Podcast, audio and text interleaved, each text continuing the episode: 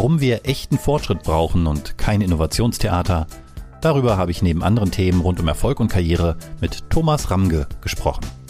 Thomas ist Redner und Autor von inzwischen 15 Sachbüchern rund um die Themen Innovation und Technologie und hat damit zahllose Preise erhalten.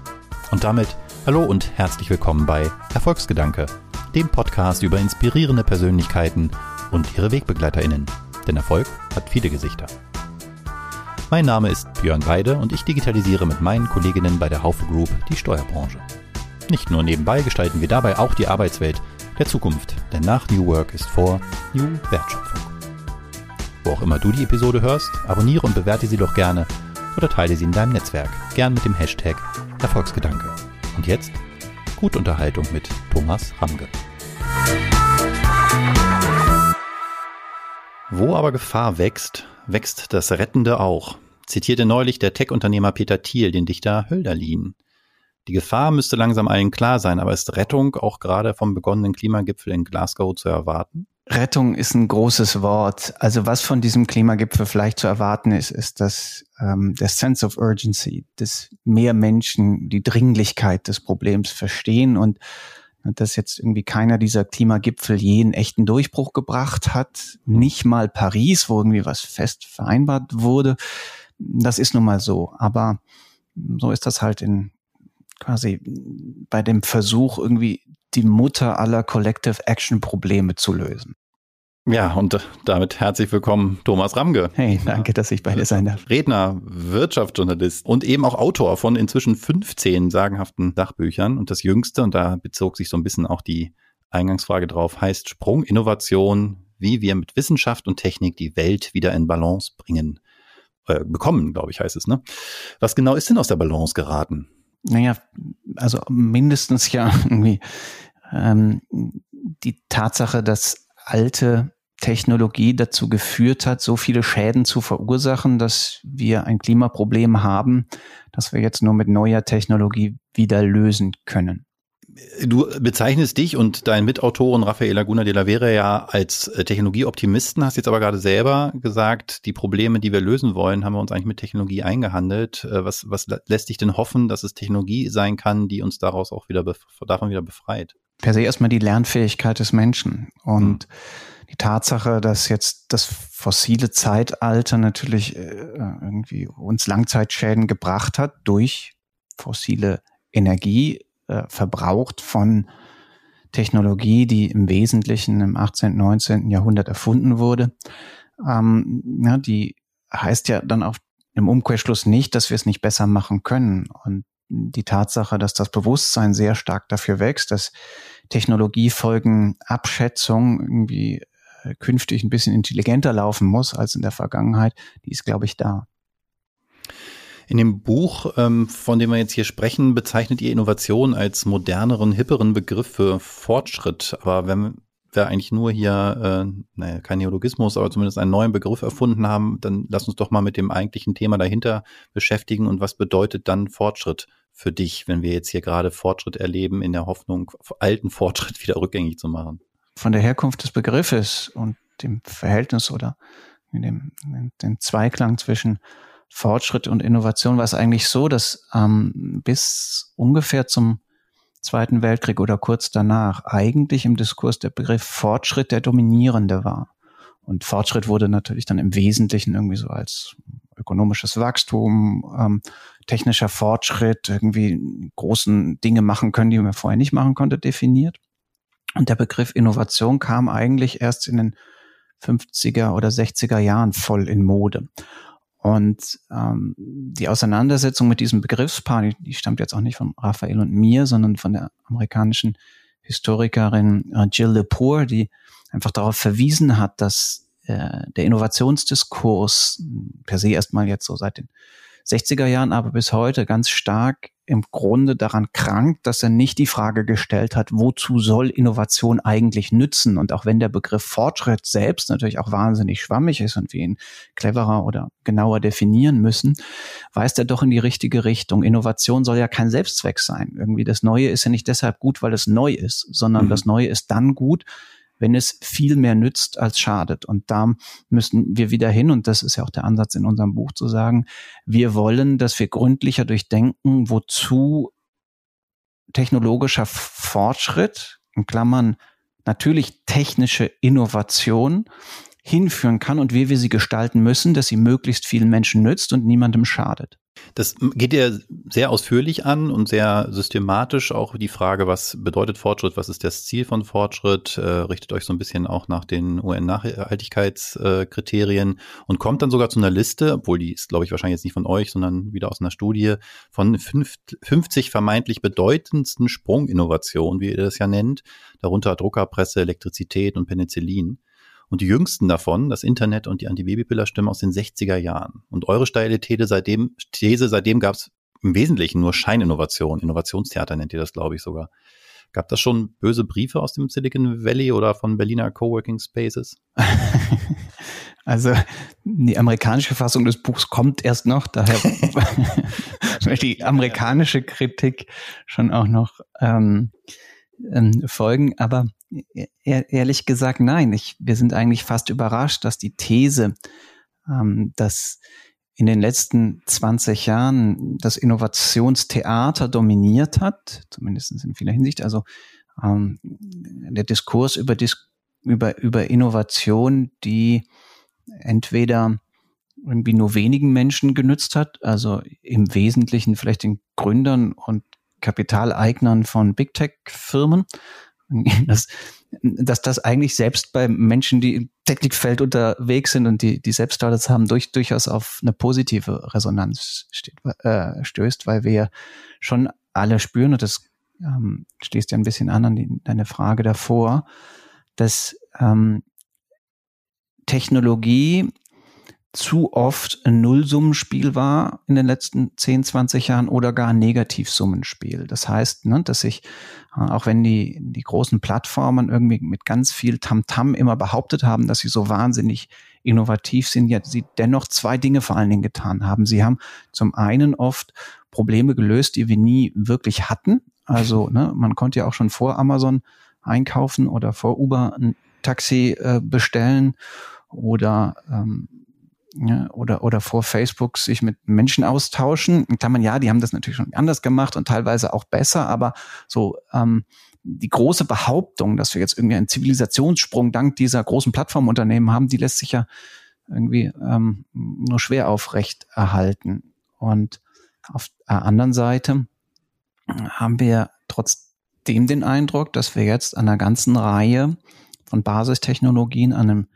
an, an, an einem Punkt angelangt sind, wo berechtigte Hoffnung ähm, besteht, dass Technologie in den 20er und 30er Jahren dieses Jahrhunderts auch wirklich wieder große Innovationssprünge hinbekommt, die das Glück der Menschen maximiert und dabei die potenziellen Schäden besser im Auge hat. Und, ne, und vielleicht ist die schnelle Entwicklung der Impfstoffe durch eine grundlegend intelligentere Art und Weise, Impfstoffe zu entwickeln, die mRNA-Technologie oder Plattform, sowas wie eine Vorausdeutung. Also in der Biotechnologie sehen wir an ganz vielen Stellen, dass wir jetzt, dass die äh, Biotechnologen den Bauplan des Lebens so gut verstehen, dass sie plötzlich auf neuen Wegen Innovationen hervorbringen, die wirklich viel nützen. Und natürlich sagst du jetzt berechtigterweise ja, aber damit lässt sich auch potenziell ganz, ganz viel Schaden anrichten. Und dann kann ich sagen, da hast du natürlich recht, wir müssen alles tun, dass das nicht passiert.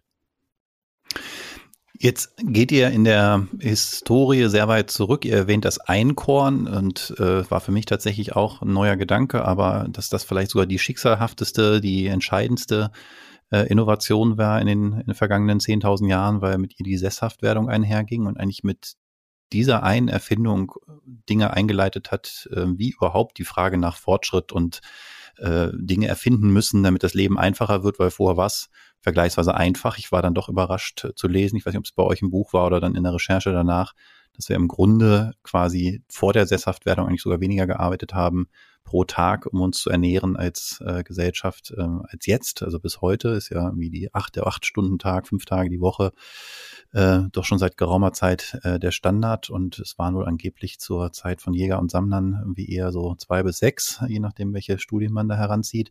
Und seitdem arbeiten wir gefühlt 10.000 Jahre daran, äh, das wieder zurückzurollen. Es geht immer viel auch darum, schon bei Marx, uns von der, von der Arbeit wieder zu befreien, das Leben einfacher zu machen. Nee, die Computer haben uns ja auch mehr Arbeit geschaffen, als dass sie uns abgenommen eben, haben. Eben, also ja, okay, ja, genau. Aber was, was ist der eigentliche Antrieb für Fortschritt? Du, ist das eine sehr neuer Gedanke, den du da reinbringst, zu sagen, es muss eigentlich der Maximierung des Glücks äh, dienen. So ein utilitaristischer Gedanke ist doch wahrscheinlich nicht die letzten 10.000 Jahre vorher schon gewesen. Also konkret ist der Utilitarismus natürlich im 19. Jahrhundert entstanden oder die Wurzeln im, im, im 18. Jahrhundert. Aber nein, ich würde schon sagen, dass per se, also je nachdem, wie du jetzt wiederum Glück definierst, es zumindestens ja der Kerngedanke der Aufklärung ist. Ne? Also über, über, über Wissen die Lebensbedingungen von möglichst Mensch, vielen Menschen zu verbessern. Und das ist im Innovationsdiskurs halt immer mal wieder aus dem Blick geraten. Und unser Buch soll einen kleinen Beitrag leisten, das auch wieder in den Mittelpunkt zu rücken. In unserem zweiten Kapitel, da machen wir ja sowas auf, wie die, was wir dann die Maslows Innovationspyramide nennen, also wo wir gewissermaßen ein Suchraster aufmachen, wo wir sagen, wenn wir nach Innovationen suchen, die vielen nützen, dann kann es hilfreich sein, im Grunde die Bedürfnispyramide des Menschen von unten nach oben zu durchforsten, also von den basalen ähm, äh, Bedürfnissen, die Menschen haben, Na Nahrung, Gesundheit und so weiter, über ne, dann eher die sozialen Bedürfnisse, soziale Beziehungen, Bildung und so weiter, bis ganz hoch in der Spitze dann zur Selbstverwirklichung. Ähm, und viele der der Innovationen der letzten 10, 15 Jahre, die haben ja im Grunde oben an der Spitze angesetzt. Die haben gesagt, na, damit, mit, mit, mit, mit dieser App irgendwie, da kannst du dich selbst irgendwie optimieren. Und das wurde dann Innovation genannt. Aber wenn wir von oben drauf gucken, ist es doch interessant, dass insbesondere im globalen Maßstab und besonders für den globalen Süden Technologie einen ganz wesentlichen Beitrag dazu leisten kann, eher die unteren Schichten der Bedürfnis, äh, der Bedürfnispyramide neu zu denken, viel besser zu lösen. Und ganz unten ne, das, das, das Energiethema. Wenn wir uns vorstellen, dass wir eine Technologie hätten, die uns grüne Energie, CO2-freie Energie im Überschuss zur Verfügung stellen könnte, und zwar so billig, dass es sich gar nicht mehr lohnt, ähm, diese, diese Energie ähm, abzurechnen. Alter, alter Traum, alter Science-Fiction-Traum, too cheap to your energy. Ähm, dann, dann würden wir damit eine ganze Kaskade von Problemen gleich mitlösen. Ne? Mit, wenn du Energie im Überschuss hast, grüne Energie im Überschuss, dann, dann kannst du natürlich irgendwie viel, viel, viel besser und viel günstiger irgendwie Nahrungsmittel hm, produzieren. Du kannst ähm, damit dann auch das Bildungsniveau, weil, weil, weil die Grundlagen äh, da sind, erheben und, und, und so weiter. Und hm, Gesundheit sorgen. Also äh, ne, oder, oder noch es in einem Satz zu sagen, also Innovation brauchen wir heute interessanterweise gar nicht so sehr oben an der Spitze, sondern eher äh, am Fuß der, der Innovationspyramide oder der Bedürfnispyramide. Ja, du nimmst jetzt so ein äh, kollektives Wir, ähm, aber ist nicht vielleicht genau das das Problem, dass ähm, wenn die Zeiten, die du da aufgelistet hast für die letzten Erfindungen, ich sagte ja, die jüngsten waren so aus den 60ern, wenn ich das jetzt mal so rückblickend betrachte, war das so die Phase, wo dann so die, die letzten äh, Auswüchse äh, ökonomischer Art äh, der, der beiden Weltkriege wahrscheinlich so langsam überwunden waren. Liegt es nicht vielleicht daran, dass eben die Erfindungen der letzten Jahre, technologische Errungenschaften dort passierten, wo es den Leuten seit den 60er Jahren eigentlich wahnsinnig gut ging und es eben gar nicht mehr so richtig in unserem täglichen Denken vorhanden war, dass es konkrete Probleme auf den ersten beiden Ebenen von der Maslow'schen Bedürfnispyramide zu lösen gilt, weltweit gesehen, weil wir immer mit unserem Blick auf unsere jeweilige Umgebung nur gucken und da ist die erste, die, die, die nächste App, das nächste TikTok vielleicht irgendwie spannender als sauberes Trinkwasser im Süden. Genau, der nächste Roller-Sharing-Modell, ähm, ja. ja. Ähm, das ist gewiss so, wobei ich ein bisschen einschränkend sagen möchte, also je nachdem, wo wir das Internet jetzt verorten, als wann das erfunden wurde, ob wir das jetzt 1973 mit der Erfindung des TCP/IP-Protokolls zeitlich verorten oder eher 1992 mit dem Aufkommen der Browser, also das Internet als solches. Ne? Also vor allen Dingen dann der Moment, in dem das Internet in die Breite ging, bedeutete natürlich in der Tat eine Sprunginnovation, weil plötzlich Zugang zu, Inno äh, zu Information und Zugang zu Wissen auf eine ganz, ganz neue, weltverändernde Stufe gehoben wurden. Und jetzt, äh, Raphael und ich werden uns vielleicht nicht ganz einig, ob das mobile Internet, das iPhone als solches auch als ähm, Sprunginnovation zu werten ist. Also zumindestens ein kleiner Sprung, aber auch natürlich ein bisschen ambivalenter, weil irgendwie das Smartphone ja auch nicht nur Segen gebracht hat, sondern die Tatsache, dass wir seine Fing unsere Finger einfach nicht mehr von ihm lassen können, ja auch irgendwie viel, viel Negatives ja, ihr macht das ja im Buch ganz schön klar, dass das wahrscheinlich die Eigenschaft jeder äh, relevanten Innovation wahrscheinlich ist, dass sie für das eine wie für das andere verwendet werden kann. Und das, wo wir vielleicht unsere Zeit verdatteln bei TikTok, ist nachher das technologische ähm, Stück, was Menschen befreit, äh, also wirklich e-, ernsthaft Freiheit schenkt, weil sie äh, bisher ohne Infrastruktur gar keine Möglichkeit hatten, das Internet zu nutzen, die keine Möglichkeit hatten, vielleicht äh, für ein Bankkonto und jetzt plötzlich auch mit neuen Technologien in der Lage sind, mobil zu bezahlen und, und Dinge zu tun, die sie früher nicht konnten. Also für mich, ich weiß nicht, wer von euch beiden diese Haltung hat, wäre das mobile Internet schon definitiv nochmal ein äh, separat vom Internet zu sehender Durchbruch. Ähm, wenn man woanders hinguckt als nur in einer unserer eigenen Hosentaschen, da ist es vielleicht tatsächlich eher degenerierend. auch nicht nur natürlich, ja. aber, aber auch degenerierend, genau. Aber also so wie das Auto, weißt du, das autonome Auto, Fahren ja. hat ja auch was Interessantes. Auf der einen Seite hat es was Befreiendes und auf der anderen Seite ja auch irgendwie was Infantilisierendes. Wir kommen, ne, wir, das autonome Fahren setzt uns ja, ja eigentlich irgendwie zurück in den Kindersitz und, und kotiert uns rum. Ja, fand ich, fand ich interessant. Äh, geht ja so kurz drauf ein im Buch, äh, fast so ein bisschen skeptisch im Sinne von, ist auch nur wieder so eine weitere Scheininnovation. Ich habe das bisher anders gesehen, muss ich selber nochmal, glaube ich, reflektieren, weil ich denke, vielleicht können wir noch gar nicht richtig vorhersehen, was das alles verändert, aber bis hin zu Städteplanung und, und, und, und Bau und so wird es, glaube ich, schon enorm viel verändern und wir können vielleicht nur noch gar nicht absehen, was, denn es ist ja nicht nur die Tatsache, dass ich nicht mehr im Steuer sitze, sondern ich brauche dann auch kein eigenes Auto mehr, weil immer irgendwo eins in der Gegend rumfährt. Die fahren halt immer, die müssen nicht irgendwo abgestellt werden. Äh, es passieren weniger Unfälle. Ich bin vielleicht auch freier in der Wahl meines Arbeitsplatzes und meines Wohnortes, weil ich eben nicht mehr über das Pendeln so nachdenken muss und im Stau stehe und so. Also so ist das, glaube ich, viel mit diesen Innovationen, die für sich genommen erstmal einen begrenzten Nutzen haben, aber die, die Folge dessen, was sie auslösen, dann oft noch gar nicht vorhersehbar sind. Das sagt ihr ja auch, man kann das gar nicht äh, planen. So ist es, ne? Und das, also ne, das autonome Fahren ist gewiss äh, etwas, ne, was eigentlich prototypisch steht für die Ambivalenz von, von, von Sprunginnovation oder die Sprunginnovation eben auch in sich tragen können. Ne, weil wir, wir wissen ja, ne, natürlich hast du recht, dass es auf der einen Seite irgendwie toll wäre, wenn wir haben keinen keinen parkenden Verkehr mehr und können irgendwie Straßen verkleinern und so, ja.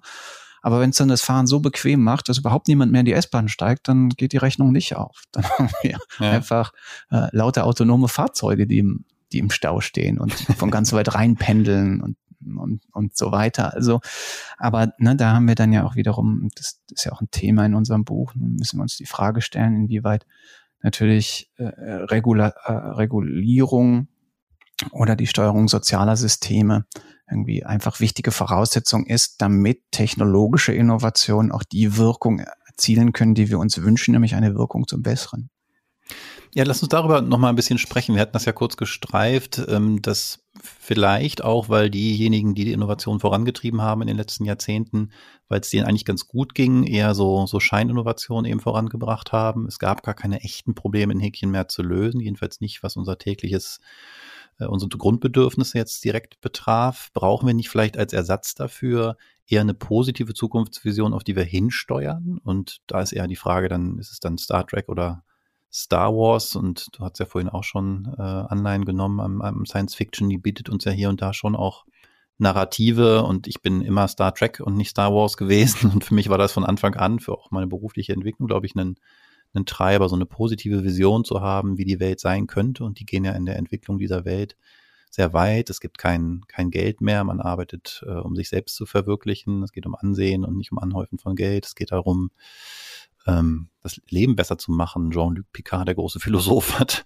in einer Folge gesagt, äh, der Erwerb von Reichtum ist nicht mehr die treibende Kraft, sondern wir arbeiten, um uns selbst zu verbessern und der Rest der Menschheit. Das ist ja genau das, was ihr fordert. Aber brauchst dafür nicht eine klare artikulierte Vision, wie wir leben wollen, als nur zu sagen, lasst mal irgendwie ein bisschen billigere Energie und ein bisschen saubere und vielleicht lasst uns mal insgesamt ein bisschen gesünder werden? Naja, also ähm, ich glaube, dass wir die Welt erstmal wieder in die Balance bringen müssen, damit die Voraussetzungen geschaffen werden, dass wir in Zukunft irgendwie im Wesentlichen daran arbeiten können, uns und andere zu verbessern. Das okay. ist, glaube ich, schon der Fall, aber in, im letzten Kapitel unseres Buchs. Da geben wir ein paar, paar Hinweise, wo was heute fast wie Science Fiction wirkt oder nach wie vor wie Science Fiction wird, im Grunde in den Bereich des wissenschaftlich-technisch Erreichbaren langsam kommt. Und ähm, da, na, da ist jetzt wieder uns von uns beiden Autoren auch Raphael derjenige, der irgendwie da so der Visionäre ist oder der auch noch optimistische ist. Aber das fand, fand ich jetzt beim Schreibprozess auch sehr interessant zu sehen, ne? wenn wir mal tatsächlich den Kopf öffnen und irgendwie zulassen, dass Reisen zu einem Exoplaneten eigentlich eine positive Vision für die Menschheit sind. Die sind jetzt technisch noch nicht irgendwie, irgendwie in, in greifbarer Nähe, aber zumindestens wird dran gearbeitet. also zumindestens finden wir schon mal die Exoplaneten, wo man hinreisen könnte.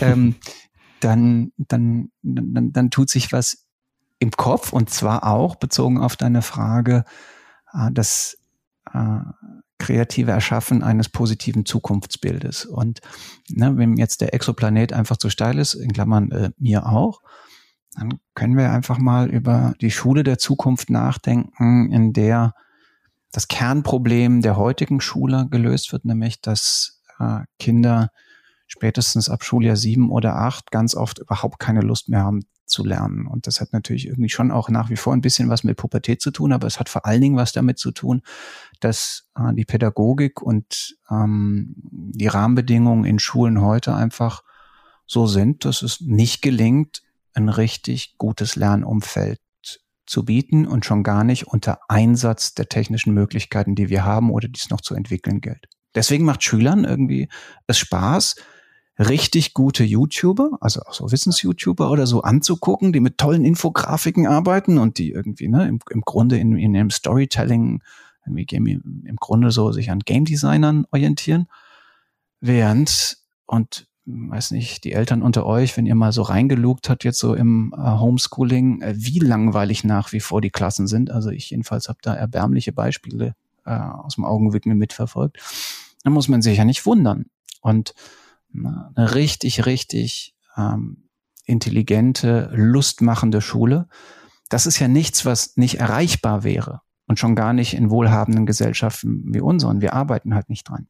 Ihr suggeriert, ich weiß, also so habe ich es jedenfalls gelesen, ein bisschen auch, dass Ursache dafür Technikskepsis Skepsis ist in der Gesellschaft. Ähm, wie, wie groß ist der Einfluss von Gesellschaft, dem Blick, den Gesellschaft auf Technologie hat und dann die Rolle des Staates als, sagen wir mal, Vertreter dieser Gesellschaft? Hm. Also, ja, als Technikoptimist nimmst du es natürlich subjektiv oft wahr, dass der Rest ganz schön text, ähm, technikskeptisch ist. Ähm, nun ähm, wissen wir ja alle, dass man aus, äh, aus diesem Problem der Subjektivität nie wirklich äh, rauskommen kann. Aber ich glaube, es ist fair zu sagen, zumindest mal, dass jeder, der das Risiko bei der Technikentwicklung betont und ja vielleicht auch mit, mit guten Gründen, dass dem zumindestens auch klar sein muss, dass er damit Potenzial verschenkt. Eine Aufgabe dieses Buches ist es schon auch, hier den Rahmen ein bisschen auf das Verhältnis von Kosten und Nutzen von Skepsis zu, zu lenken. Also das Bewusstsein dafür zu stärken, dass keine Risiken einzugehen eben ein hohes Risiko ist. Und ne, logischerweise sind die Technikoptimisten da eher auf der, auf der Seite, jetzt lasst mal was versuchen, weil sonst geht uns zu viel positive mögliche Wirkung verloren, während die Vorsichtigen sagen, ja, ja, ihr behauptet, wir seien übervorsichtig, aber ihr seid einfach überoptimistisch. Wenn ich jetzt die bezaubernde Genie wäre, ich nehme an, die Serie kennst du noch, äh, viele Jüngere vielleicht nicht mehr, und du hättest jetzt einen Wunsch frei, dass eine Innovation morgen Realität werden könnte, welche wäre das? Also erstens, ich kenne Genie nicht. Oh, schade, das ist eine amerikanische Serie aus Ich weiß gar nicht, ob das an meinem Alter liegt, aber ich kenne es trotzdem nicht. Ich gehe jetzt mal davon aus, dass so eine Genie aus der Flasche, so eine, so eine, so, so eine Fee, die, wenn man an der Flasche ah, reibt. Dunkel, dunkel. Vielleicht habe ich den, ich kannte es mal, aber le leider ist meine Erinnerung nicht mehr so gut, dass Zeit. ich das leider schon vergessen ja, habe. Ja. Äh, was machen Sie in meinem Wohnzimmer hier? Ähm, also, ähm, die Sprunginnovation, die ich mir wünschen würde, wäre Kernfusion. Die freie Energie.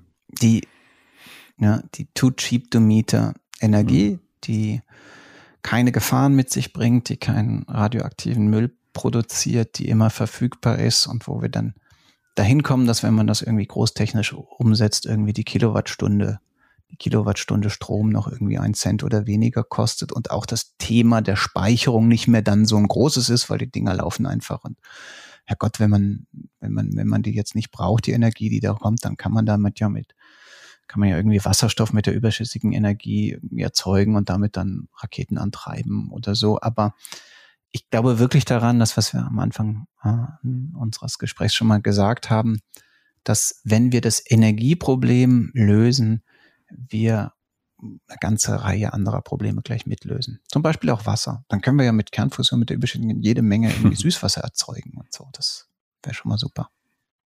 Sehr schöner Traum. Ich hätte jetzt nicht ganz ernsthaft gemeint, auch vermutet, dein Wunsch wäre vielleicht die Abschaffung der Montage gewesen, um jetzt mal so einen ganz äh, harten Bruch im Gespräch reinzubringen. Denn unter 16 Büchern von dir ist ja auch ein Roman neben 15 Sachbüchern der heißt bezeichnenderweise Montags könnte ich kotzen.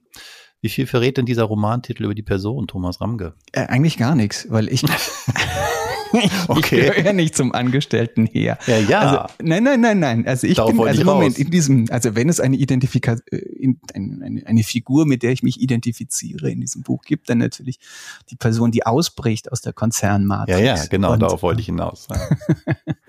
und insofern. Also lernen wir doch was. Ja, aber ich, ich war nie so wirklich in, in, in diesen Großorganisationsstrukturen irgendwie. Ich bin ja schon irgendwie sehr, sehr lange selbstständig, war mal kurz so in der ARD angestellt und so. Und das fand ich auch ein bisschen furchtbar, aber nicht lange. Also ähm, äh, genau, nein, also ähm, aber Selbstständigkeit, Freiheit scheinen ja so wichtig zu sein, dass es zu so einem Romantitel kommt. Der würde ja vielleicht uns. Naja, was ich da in diesem Buch gemacht habe, und das ist ganz interessant, weil das war ja eher so, das ist jetzt schon ein bisschen älter, das war da, da war die New Work-Debatte noch nicht so stark, mhm. sondern da habe ich, ne, das, was ich so in, bei Brand 1 Recherchen oder auch in so Workshops mit Beratern und so immer so mit aufgenommen habe, diese enorme Frustration, die in großen Organisationen herrscht, ne, die habe ich darin versucht, irgendwie narrativ zu verarbeiten in, in diesem Buch. Und die meisten Anekdoten in diesem Buch sind auch im Grunde Dinge, die mir Leute, die in Konzernen arbeiten, die irgendwie in Stabsstellen irgendwie arbeiten, die diese ganzen Hierarchieblödsinn den ganzen Tag mitmachen müssen, irgendwie erzählt haben und die ich dann im Grunde nur kondensieren oder allenfalls leicht zuspitzen musste und man bei manchen sogar aufpassen mussten, ey, das, wenn ich das jetzt so erzähle, wenn ich das jetzt so aufschreibe, wie der mir das erzählt hat, dann glaubt mir das ja keiner, weil das liest sich dann ja wie ausgedacht. Comics in Romanform. Mhm. Genau. Und insofern, also für, für mich ist die Entscheidung klar. Irgendwie das, was heute unter New Work gefasst wird, das ist, glaube ich, im Wesentlichen in der Selbstständigkeit möglich. Und in den meisten großen Organisationen ist das irgendwie so äh, ein bisschen Augenwischerei, wenn das so heißt. Was aber nicht heißen soll, dass das natürlich die Selbstständigkeit die Lösung für alle ist und dass es natürlich bestimmt auch heute große Organisationen gibt, in denen man montags reingeht, ohne zu kotzen. Ja, ich hoffe, ich arbeite in einem solchen. Also ich kann natürlich jetzt nicht für alle sprechen, aber soll ja äh, auch bessere Beispiele geben. Aber vielleicht nochmal zu dir und deiner, deiner, äh, deinem Werdegang. Du hast ursprünglich, wenn ich das richtig gesehen habe, Geschichte studiert und dann später einen Doktor in Techniksoziologie gemacht und dann ja auch konsequent Sachbücher geschrieben rund um Themen wie Kreativität, Innovation, auch Technologien wie künstliche Intelligenz. Wie kommt denn ein Historiker dazu, sich mit der Zukunft zu befassen? Ähm, Odo Marquardt würde sagen, Zukunft braucht Herkunft. und ich habe in Gießen studiert, wo Odo Marquardt gelehrt hat und ich ah. auch, Vorlesungen bei ihm gehört habe. Aber ich glaube, diesen, diesen, dieser Bogen ist doch ein bisschen sehr weit gespannt. Also das, ähm, naja, also wie so oft ähm, halb, halb zogen sie, halb sank er hin. Genauer war es eigentlich so, ne? Ich war irgendwie so erst ich wollte nach dem Studium Journalist werden, das wurde ich dann auch, eher so Hörfunk und Fernsehen und dann immer mehr Fernsehen, weil ich dachte, irgendwie nur im Fernsehen kann man bedeutend werden. Und dann merkte ich zunehmend, dass äh, die Montage keine schönen Tage mehr waren, weil in der Tat Fernsehen irgendwie mit einem im Endeffekt ein bisschen zu blöd war und die Dinge irgendwie immer so weit runter didaktisieren musste, dass es irgendwie keinen Spaß mehr gemacht hat mhm. und es eigentlich nur noch um die Eitelkeit ging, die Rübe irgendwie vor die Kamera zu halten. Und da ich da irgendwie Täter und Opfer zugleich war und, und so habe ich dann aber zum Glück irgendwann im Zuge einer Quarter-Life-Crisis oder Third-Life-Crisis verstanden, das ist nichts für mich. Bin zum das Schreiben war wann gegangen. ungefähr? Also dein, dein Lebensalter? Da war ich so ne, 30, ja, mhm. Anfang 30, 30. Und dann habe ich da parallel, hatte ich neben dem Fernsehen immer so für Zeitungen geschrieben und da kam ein Freund auf mich zu, der so Buchentwicklung gemacht hat und hat gesagt, möchtest du nicht ein historisches Buch schreiben über die Geschichte der politischen Skandale der Bundesrepublik? Und das fand ich spannend und habe die Chance ergriffen und habe das gemacht. Und ein wichtiges Kapitel in diesem Buch ging über die Flickaffäre als großer politischer Skandal. Und weil das Buch irgendwie so ganz gut gelungen war, habe ich danach das Angebot bekommen von dem gleichen Verlag, vom Campus Verlag, die äh, Familienbiografie der Flicks zu schreiben. Und das wiederum wurde ein Spiegel-Bestseller. Und ne, hatte dann irgendwie so mit, mit Anfang 30 hat, war ich dann so ne, plötzlich so auf der Karte der Sachbuchautoren irgendwie ganz, ganz, ganz gut positioniert und fing dann an, für die Brand 1 zu schreiben. Und bei der Brand 1 war ich auch eigentlich mehr so, so einer, der über alles geschrieben hat, über Führung und Technologie, Computer hat mich interessiert, habe ich auch drüber geschrieben und das Internet natürlich auch, hat mich auch interessiert und aber auch anderes, ne, irgendwie so, ja, auch neue Arbeitsmodelle und so. Und dann sagte irgendwann der Wolf Lotter, bisher musste ich hauptsächlich über Computer schreiben, hier gibt's ja sonst keinen, der auch noch ein bisschen was vom Computer versteht, das machst du jetzt. Und so wurde ich Technologiekorrespondent. Genau.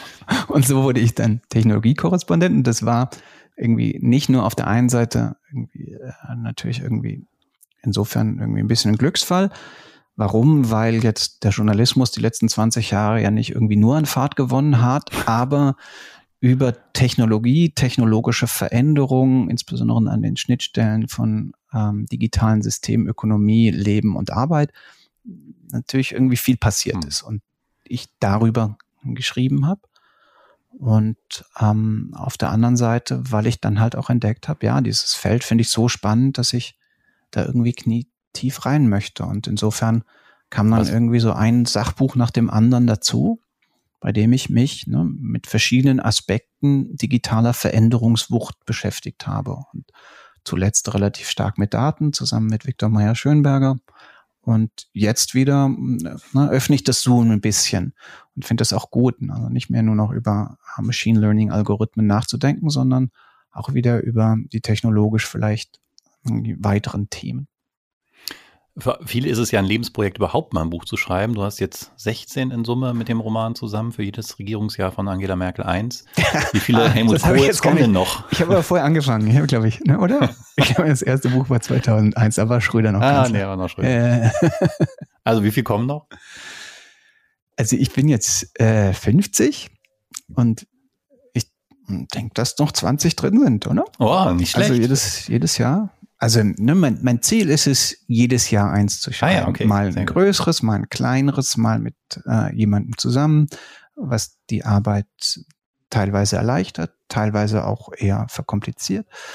Ähm, aber nein, so, so jedes Jahr eins, vielleicht auch mal ein Jahr keins, aber nein, ich, ich möchte noch ein paar schreiben. Dann sind wir sehr gespannt, was da als nächstes kommt. Jetzt bis dahin wird ja vielleicht noch ein bisschen Zeit vergehen, kann ich jedem, der hier zugehört hat, nur empfehlen, Sprunginnovation äh, zu bestellen. Ich werde den Link natürlich in die Show Notes packen. Liest sich sehr, sehr gut, unglaublich viele neue Gedanken in mir äh, angeregt und das ist ja irgendwie das Wichtigste, glaube ich, was so passieren kann, wenn man ein Buch schreibt, äh, dass man Gedanken in Gang setzt. Ähm, herzlichen Dank dafür, auch dafür, die heute noch mal ein bisschen im Gespräch ausgebreitet zu haben. Und wie gesagt, äh, Daumen drücken für die nächsten 16 oder 20. Ich freue mich jetzt schon auf dein nächstes. Vielen Dank für heute. Vielen Dank, Thomas Ramge. Ich danke dir sehr. Das war Erfolgsgedanke mit Thomas Ramge. Welche echte Innovation würdet ihr euch wünschen? Was würde uns als Menschheit so richtig nach vorne bringen? Lasst es mich gerne wissen, zum Beispiel bei Twitter oder LinkedIn, am besten unter dem Hashtag Erfolgsgedanke. Und in der kommenden Woche hörst du hier dann die Erfolgshacks von Thomas. Bis dahin.